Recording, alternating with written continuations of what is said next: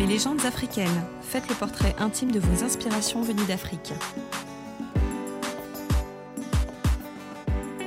Je suis Mensa Amegan et aujourd'hui je vais vous parler d'Amilcar Cabral. Considéré comme le père de l'indépendance du Cap-Vert et de la Guinée-Bissau, il est également un poète. J'ai découvert l'existence de Cabral lorsque j'avais 18 ans, à une conférence organisée par une organisation étudiante euh, pour l'Afrique.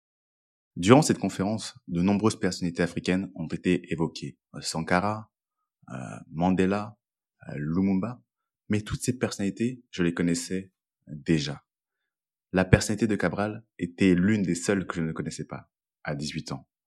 Et quelle fut ma grande surprise lorsque je découvrais son œuvre. Ce qui m'a marqué chez Cabral est son unicité dans la scène politique africaine. C'est un intellectuel, certes, mais qui allie la théorie à la pratique. Il met en œuvre sa pensée politique. À l'instar de Sankara, il est un révolutionnaire qui souhaite l'indépendance de son peuple. Mais cette indépendance n'est pas seulement euh, que sur papier, à l'égard de la puissance euh, coloniale portugaise, mais elle est également euh, mentale. Et celle-ci passe par les masses, passe par le peuple. Pour lui, la culture africaine fait ce qui fait que un Africain est singulier, contrairement à un Portugais, à un Européen. Et c'est par là que la lutte doit passer. Il plaide euh, pour la réafricanisation de l'Afrique et des Africains. Tout ça euh, passe par la culture. Quelle culture euh, en Afrique avons-nous? Quelle culture devons-nous mettre en avant, notamment dans le système scolaire, afin que un jeune Africain, lorsqu'il regarde le monde, comprenne qu'est-ce qui fait sa singularité, de dans quelle direction celui-ci peut aller et de quelle manière il peut imprégner le monde par son unicité?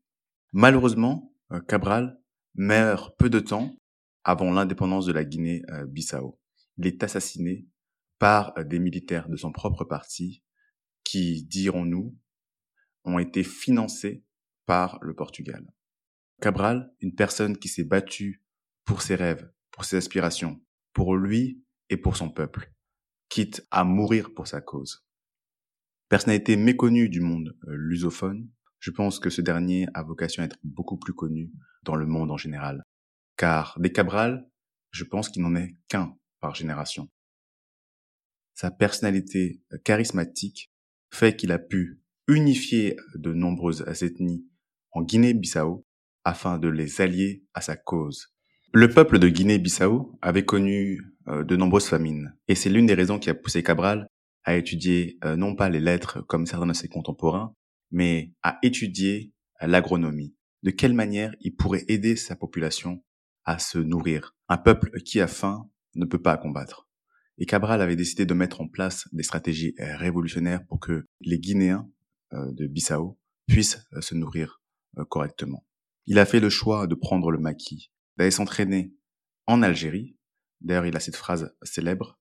Les chrétiens vont au Vatican, les musulmans vont à la Mecque, et les révolutionnaires vont à Alger. Il s'est également aussi entraîné au Ghana, aidé par l'un de ses contemporains de l'époque, Kwame Nkrumah, le père du panafricanisme, avec qui il partageait de nombreuses euh, vues euh, sur l'Afrique, afin que sa population soit totalement euh, libérée du joug colonial. Malheureusement, je pense que Cabral ne fait pas l'objet de la postérité qu'il mérite. Peut-être parce qu'il est lusophone d'ailleurs. Mais son combat ce qu'il a fait pour le, la Guinée-Bissau et pour le Cap-Vert sont à saluer. C'est unique. Deux pays africains partagent le même père de l'indépendance. Il s'inscrit euh, certes pour cette lutte donc pour deux pays, mais également dans une lutte plus globale pour la libération euh, mentale des Africains. Cabral a été très influent dans ma vie. Lorsque j'ai appris sa pensée, je l'ai partagé immédiatement. Et j'essaye à travers l'intégralité de mes projets en direction euh, du continent africain euh, de le remettre en avant les cultures africaines. Car comme Cabral, je pense que l'indépendance passe principalement par là, se réattribuer sa culture, ce qui fait la singularité des hommes et des femmes du continent africain. C'était Mes africaines, un programme Wana Media. Retrouvez-nous sur votre réseau social préféré et sur toutes les plateformes de podcasts de qualité.